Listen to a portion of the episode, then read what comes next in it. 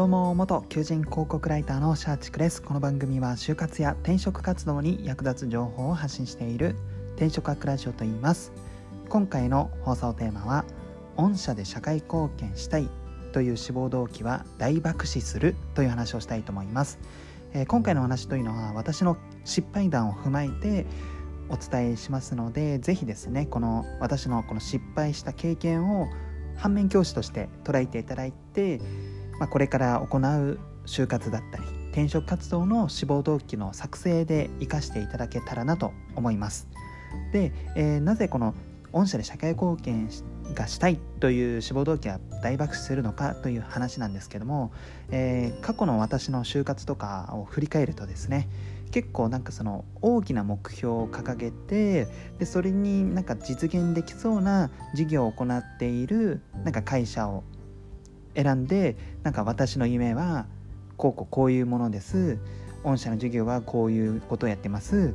それは合致しているので私は御社で社会貢献したいと思ってますみたいなそういうなんか志望動機のプロット、まあ、要は構成を大まかに作っていたんですけども、まあ、これが結構大外れししていたんですね。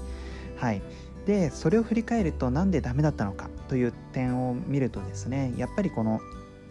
志望動機で伝える内容というのは、えー、そこに入ってどう活躍できるのかというその何でしょうスキルを PR したりとか、まあ、そこの部分が大切になってくるわけで何かその御社に入って社会貢献したいというそこの熱意とかを、まあ、言ったところで、まあ、会社としてはこの社会貢献を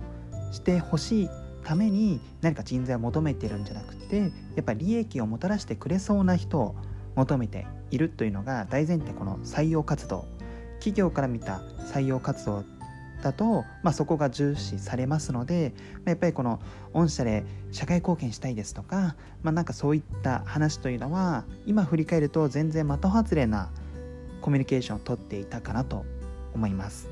はいまあ、振り返ると当たり前っちゃ当たり前なんですけどももうもしかしたら今これを聞いていただいている人の中にはこうした私と同じちょっと失敗をしてしまう可能性の高い志望動機を考えている方もいるのかなと思いますので、えー、まあそうですね。まずはその会社でどう利益をもたらせるのかというのをなんか自分のスキルとかそういったものを棚卸ししてそこから PR とセットで御社でこういうことをしたい。でそれで、えー、こういう利益をもたらせるもたらすことができるみたいのが、まあ、明確に何か御社でこう1億円利益を上げさせますみたいなそんなことはまあ難しいとは思うんですけども面接官の方にですねこうあここいつが入ったら利益が出るなとか活躍してくれるなみたいなそういったところをなんか感じてもらえるような志望動機にして方が良いかなと思います。本当に何かこの自分の夢の実現のためにとか社会貢献のために御社で働きたいですっていうそれだけだと結構本当に弱くてそのために御社でこういうことができますとかそういったそのスキルとかその実績とか、まあ、そういったものをちゃんとセットで伝えないとなんか熱い自分の勝手な思いをただ面接の場で言ってしまってるだけで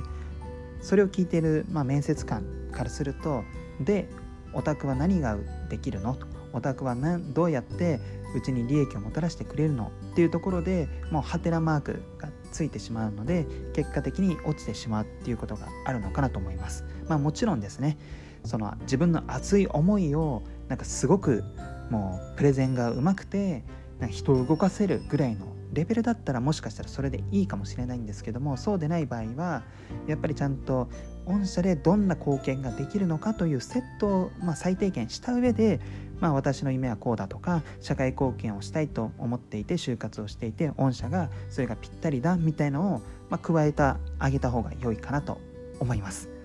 はい本日の放送は以上となります。最後までご視聴いただきありがとうございます。あなたの就職活動そして転職活動の成功に乗りつつ今日はこの辺でまた明日。